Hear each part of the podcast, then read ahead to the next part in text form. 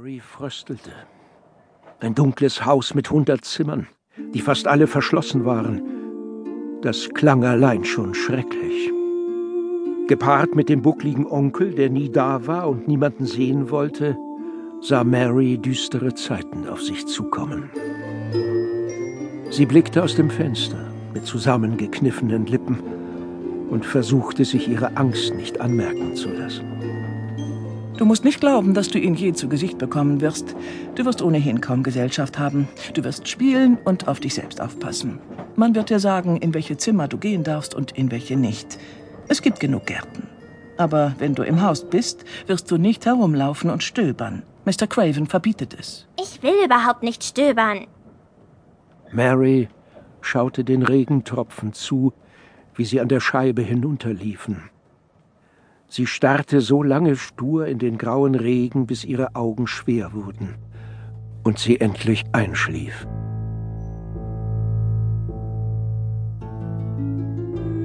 Mary hatte geschlafen, bis der Zug angehalten hatte und sie mit Mrs. Medlock ausgestiegen war. Am Bahnhof wartete eine Kutsche auf sie, die sie nach Mithelthwaite Manor bringen sollte. Es wurde schon dunkel und Mary konnte wenig von der Umgebung erkennen. Da! Siehst du das Licht da vorn? Das ist das Licht am Pförtnerhaus. Sie sind fast da.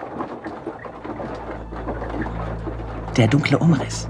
Das ist Mithelthwaite Manor. Aha. Die Kutsche kam auf einem gepflasterten Hof vor dem riesigen dunklen Herrenhaus zum Stehen.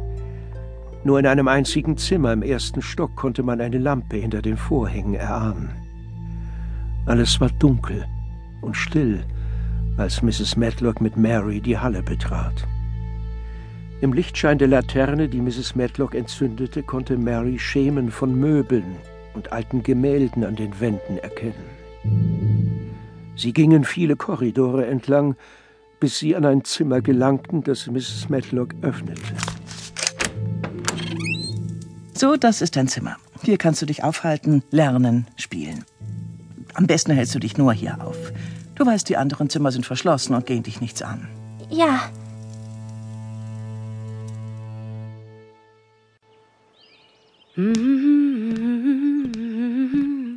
La da da da da di da da da. La da di da da da di da da da da.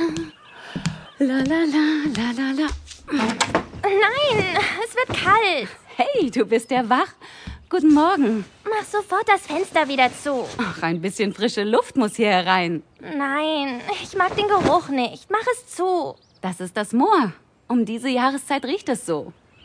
Das Moor? Kann man es von hier aus sehen? Natürlich. Komm ans Fenster. Und? Findest du es schön? Nein, überhaupt nicht. Das ist, weil du nicht daran gewöhnt bist. Du denkst, es sei zu groß und zu öde. Aber bald wirst du es mit anderen Augen sehen. Das glaube ich nicht. Doch, doch. Du wirst es lieben, wie ich. Es ist gar nicht öde oder kahl für mich, sondern voll mit Pflanzen und Tieren und süß riechend. Es ist wunderschön im Frühling und Sommer, wenn alles blüht und der Himmel so unendlich hoch wirkt und Bienen überall summen. Um nichts in der Welt würde ich vom Moor wegziehen. Mary war Dienstboten wie Martha nicht gewöhnt. Die indischen Diener waren ganz anders gewesen.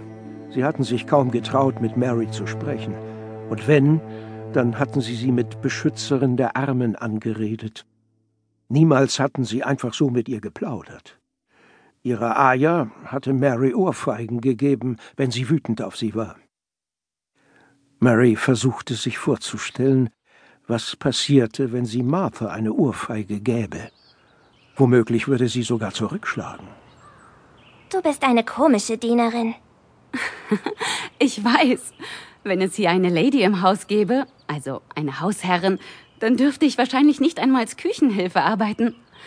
Ich bin zu einfach und zu gewöhnlich für so ein feines Haus. Aber der Mr. Craven ist selten da und deswegen regieren Mr. Pitcher und Mrs. Madlock. Mrs. Madlock hat mir die Stelle aus Freundlichkeit gegeben, weil sie meine Mutter kennt. Aber wenn das hier ein normales Herrenhaus wäre, dürfte ich nicht hier sein. Bist du meine Dienerin? Nein, ich bin Hausmädchen unter Mrs. Madlock. Und die dient Mr.